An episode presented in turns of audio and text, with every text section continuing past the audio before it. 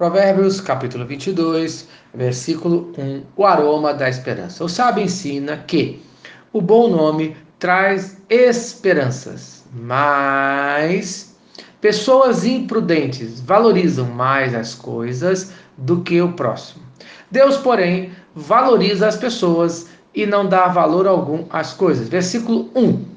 Mais vale o bom nome do que muitas riquezas e o ser estimado é melhor do que a prata e o ouro. Isto é, na Bíblia, o nome de alguém é muito importante, pois o mesmo revela o seu caráter. Um bom nome, isto é, uma boa reputação. É isso que devemos escolher, pois é o bom nome que Deus escolhe ao invés das riquezas. Compare com Jó, capítulo 30, versículo 8. São filhos de doidos, raça infame, e da terra são escorraçados, isto é, são descendentes desprezíveis, sem valor algum, homens sem caráter.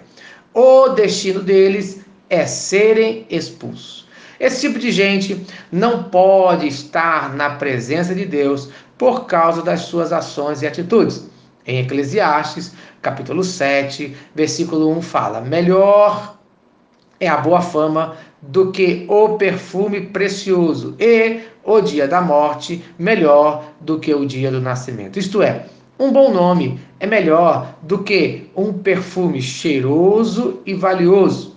É mais aceitável e útil do que esse perfume. Qual o cheiro que tem o seu nome? Qual o perfume que temos que tem o seu nome? Vemos aqui a comparação nome e perfume, isto é, a semelhança entre nome, reputação e perfume e odor fornece uma excelente metáfora, uma excelente comparação entre reputação, como uma conquista honrosa que apenas os sábios ganham, e um cheiro perfumado, como uma gratificação dos sentidos que todas as pessoas desfrutam. Qual deve ser o cheiro do cristão? O que as pessoas devem desfrutar da vida do cristão?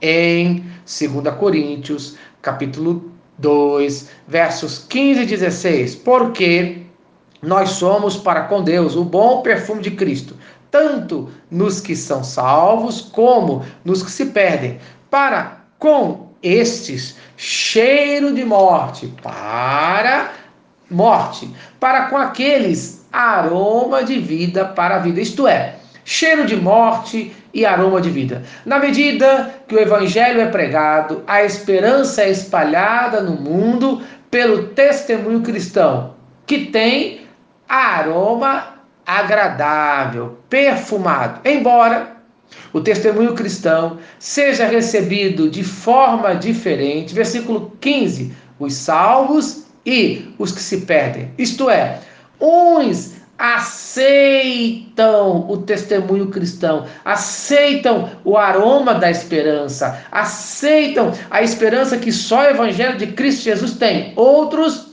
rejeitam. E você, no dia de hoje, vai aceitar ou rejeitar o evangelho de Cristo Jesus? Vai aceitar ou rejeitar a esperança, o aroma da esperança? Pois o cheiro do cristão deve ser de esperança, no nome de Jesus. Amém.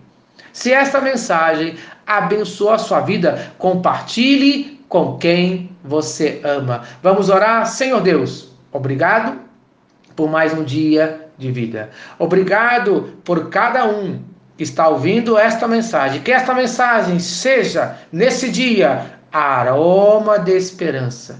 Que o Evangelho de Cristo Jesus traga esperança a todos nós. E que eu aceite e viva esse evangelho no nome de Cristo Jesus. Amém. Eu sou o pastor Eloy, sou pastor da primeira Igreja Batista em São Miguel Paulista, localizada na rua Arlindo Colasso, número 85, no centro de São Miguel Paulista, São Paulo. E lembre-se, Deus no controle sempre.